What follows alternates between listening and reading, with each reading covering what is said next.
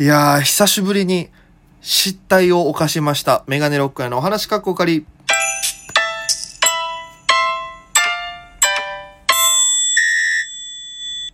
ぽいぽいメガネロックへです。よろしくお願いします。この番組は僕が毎日配信でお届けしている番組となっております。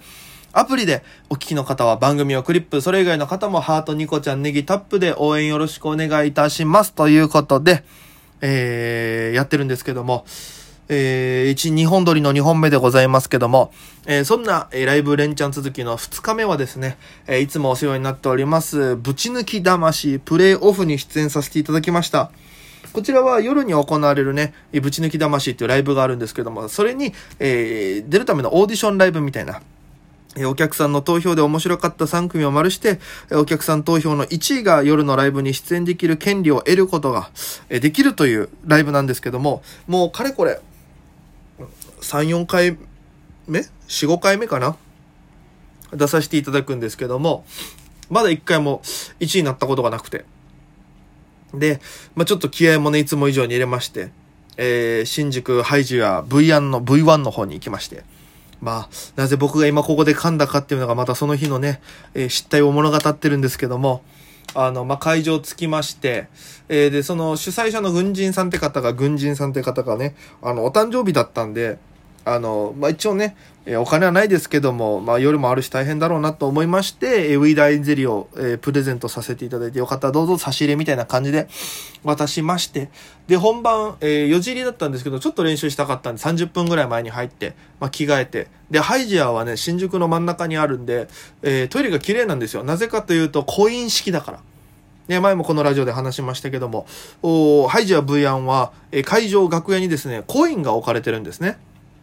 メダルみたいな。で、それを持っていかないと、トイレの方にコイン入れる投入口があって、そこにチャリンって入れたらトイレに入れるっていう仕組みになってまして、それがないと入れないんですよ。だから、綺麗な、えー状態でずっとトイレが保たれてるんですね。で、えーまあ、そこに行って、まあ、僕、まあ、学校も狭いですから、トイレに行って全部着替えて、で、ネタの練習して、じゃあいざ本番ですってなる寸前に、えー結構ライブで一緒によくなる、あの、ハングリーペンギンさんっていうコンビがいらっしゃいまして、えーまあ、ライブがちょこちょこ一緒になるんで、結構仲良く、仲良くというか話しかけたりとかしておしゃべりさせていただくんですけども、ハングリーペンギンのボケの方が、比較的キャラがちょっと僕と似てるんですよね。あの、何やるかわからないみたいな。で、めちゃくちゃ面白いんですよ。で、その方たちとちょっと、まあ、出番が先だったんで、ハングリーペンギンさんが。で、どうでした？みたいな話聞いて、たら結構ちょっと今日厳しかったっすね、みたいな。なんか、めっちゃ笑ってくれる方とそうじゃない方がやっぱし、結構割合が、えーはっきりしてて、みたいな。あそうなんすね。で、僕なんとなくキャラ似てるから、あ、そんな感じだと僕ちょっと厳しいかもしれませんね、みたいな話とかもして。で、じゃあいざ、えー僕の番になりますって時に、全然楽屋でリラックスしてたんですよ。で、まあまあまあ、えー最近ずっとやってるネタだし、えーちょっと順番変えたりとか、あと受けが悪かったらこれを足そうかなぐらいの、まあ、イメントレ、いつも通りですよね。まあでもちょっと緊張はしてるんですよ、やっぱり。えー、で、こう、心を整えまして。で、メガネロックをやって言われて、どうもって出てって、まあやったんですけど、まあ、あんまり受けてなくて、あー、そっか、今日はこんな日か、と。で、いろいろね、ちょっとお客様の様子も探りながら、こう、バーってネタやってて、で、大体挨拶して、つかみってショートコント2本3本ぐらいやります。って時に2本終わって、えー、ちょっとお客さんの受けが弱かったからちょっと足したんですよ。弱かったら足そうと思ってるとこ。で、足そうと思ってるとこポッて行って、で、次のショートコント行く時に、ショートお母さん何々って言うんですけど、ショートお母さんって言った瞬間に、次の言葉が出てこなくなったんですよ。マジで、何年かぶりにネタを飛ばしまして。で、がっつり、えっと、出てこなかったら、あれなんですけど、本当に、出て、もうなんか頭にわかるんですよ。でも、なんか、出てこなくて、あっってなって、続きまして、あ、どうしよう、ちょっと待ってくださいね、つって。へえ、珍しい、こんなこともあるもんだ、つって。あ、思い出しました、やりますよ、つって。でもちょっとその緊張が最初から噛んだりとかしてたんですよ、軽く。で、結構、わーってなっちゃって。で、ディズニーランドっていうのが出てこなかったんですよ。で、後のコントのセリフはめっちゃ覚えてるんですよ。だってディズニーランド行ったの覚えてるから始まるやつなんですけど、その言葉出てきてるのにタイトルが出てこなくて急にド忘れしちゃって。で、うわ、やばいやばいと思って。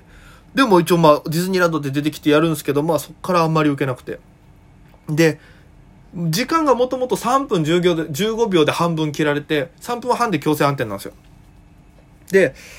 ちょっと足しちゃったもんだから時間が、あの、過ぎちゃってて、オーバーしちゃってて、予想より、落ち直前ぐらいで半分ガンと落とされたんですよ、照明が。で、そうなってると、3分15秒の合図ですよっていうか、あ3分15秒ですよって合図なんですよ。で、あってなって、でも落ちゼリフ、落ちが多分ちょうど15秒ぐらいなんですよ、喋って。駆け足で。で、最後パーって駆け足で喋って、バレちゃうよ。もう、終わり !3! ありがとうございましたって、綺麗にちょうどでは終わったんですよ。ただもう、ちょっとショックでね、本当にお客様にも申し訳ないし、今までそこで飛んだことなんてないのに。だから、やっぱその舞台って、その生ものだなというか、なんか、間違え、間違えるというか飛ぶっていうのはね、本当に単独ライブでもなかったんで、あの、単独ライブの時とかは、セリフは覚えてなくても自分でまあ書いてるし、なんとなくで僕いつも覚えてるんで、なんとなくファーって頭でやって飛んだとしても、そんなに差し支えがないように次のところに行けるんですけど、ショートコントとかはね、ショートコントとかはもうタイトルが出てこないと、続けようがないし差し替えもできないから、ね。もう、うわーってなって、久しぶりにあの感覚になって、で、は、だから、ネタがね、あの、昔、本当事務所入って若手の頃かな、入って1、2年目ぐらいの時は、入って、えー、すぐの時とかは、毎回ネタ飛ばしてたんですよ。もうトラウマなるぐらいネタ飛ばしてたんですよ。で、それを見た、えー、当時の赤花青年会っていう先輩に、あの、もう、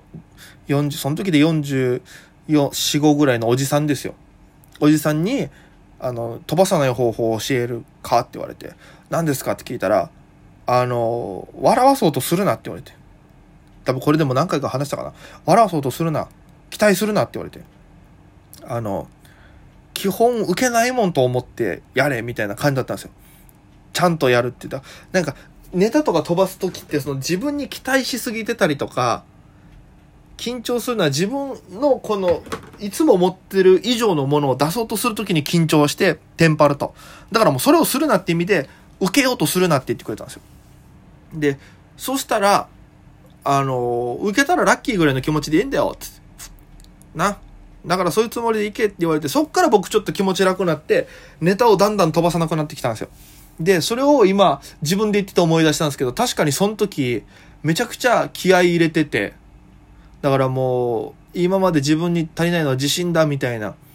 ね、前はライブでこう1ポンポンとか撮ってたけど、急にそれができなくなって、やっぱ調子が落ちてきてるかなと思って。で、でも大丈夫だ、自分はできるんだみたいな、めちゃくちゃその日は言い聞かしてたんですよ。自分を鼓舞するために、こう、こう、テンション上げるために、言い過ぎてた結果飛ばしたんで、絶対これは赤花さんのあの時の言葉の、あれのやつだと思って。もうそのせいだ、絶対自分に期待しすぎたせいだと思って。で、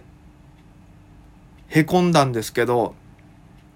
まあもうちょっとネタの練り方とか作り方、ちょっと、まあね、余裕、作り方というかやっぱ余裕でしょうね。自分の心の中の受けようとしすぎてるとか。もうちょっと楽しく、ラフな感じでいきたいなっていうのはそれで、こう、で思いましたし、で、また、日曜日の肉食ライブでね、えー、お会いした歌種の金城さん、淳平さんともね、久し、またそこでお会いしまして。で、最近その、宇多種さんが M1 出るから、えー、2回戦があるから、いろんなところでネタかけてるんですよね。だから、えー、お話しする機会も増えてて。で、やっぱそういうね、ライブ会場に知り合いがいるっていうのはすごく安心する環境でして。で、あ、よかったなと思ってお話とかしてて。で、その日何より一番、えー、すごい印象強かったのは、あの、小笠原ジャスティンさんっていうピン芸人の方がいらっしゃるんですけども、あの、ジャスっていうのが口癖なんですよ。よろしくお願いしジャスとか。ネタでそういうのやるんですよ。ジャスティン、ジャス様は、ジャスは、みたいな感じでやってるんですけども、舞台上だけかなと思ったら、裏でもそんな感じなんですよね。だからご挨拶、ね、つい、あの、前ゲレロンステージってライブで出て、ジャスティンさん僕っていう出番だったんですよ。で、そのジャスティンさんがやった後に僕出てって、どうも、つって、えー、さっきのジャスティンさんと似たような感じの芸人ですが、皆様よろしくお願いします、みたいな。ちょっとジャスティンさんの印象をお借りして掴み入れさせていただいたりとかしたんで、まあ、ツイッターで挨拶させていただいて、フォローさせていただいて、で、それぶりに会ったんですよ。だからその時にジャスティンさん、僕がネタ練習してたら後ろからちょっと来て、今、お時間大丈夫じゃすか？みたいな。ですか？ってことをジャスか？って言うんですよ。お時間大丈夫ですか？って、え、この間はツイッターフォローアジャスターみたいな。もう、ど、全部の言葉の最後にジャスつけすぎてちょっとわかんなくなってるんですよね。で、あ、どうですか？みたいな。で、まあ、ね、ね、練習中失礼しジャスターみたいな感じで行かれてすっげえ面白くて。いや、いろんな芸人さんいるなと思って。で、えー、そういう感じでね、まあ結果は残念だったんですけど、まあまあまあ、なんかまた、えー、こう、ぐっとなりすぎても、あんまりいけないのかもしれないなっていうのを勉強させていただいた日でございました。さあ今日のパンディットでの講演はどうなるのか皆様ぜひ、あなたのその目で確かめていただければなと思います。今夜19時半から高円寺パンディットにて、お笑いポリス24時、沖縄の、え、東京で目立ってない方のお笑い芸人スペシャルというのに出させていただきます。料金が1500円。えー、当日、まだ、えー、予約いただければ1500円で大丈夫です。当日そうじゃないと1600円になってしまいます。配信チケットもございます。遠方の方はぜひご覧ください。えー、1000円でご覧いただけます。リンクは僕のツイッターに貼っております。えー、場所が高円寺パンディットでなってますので、えー、猫柳ロミオさん、ルンルン金城さん、比嘉燃えるさん、僕出演しますので、えよろしければ遊びに来てください。すごく濃ゆいライブになると思います。もうカルピスで言ったらほぼ現役ぐらい濃ゆいライブになると思いますので、えー、遊びに来ていただければなと思います。ぜひよろしくお願いいたします。ということで、それでは皆様、また今夜。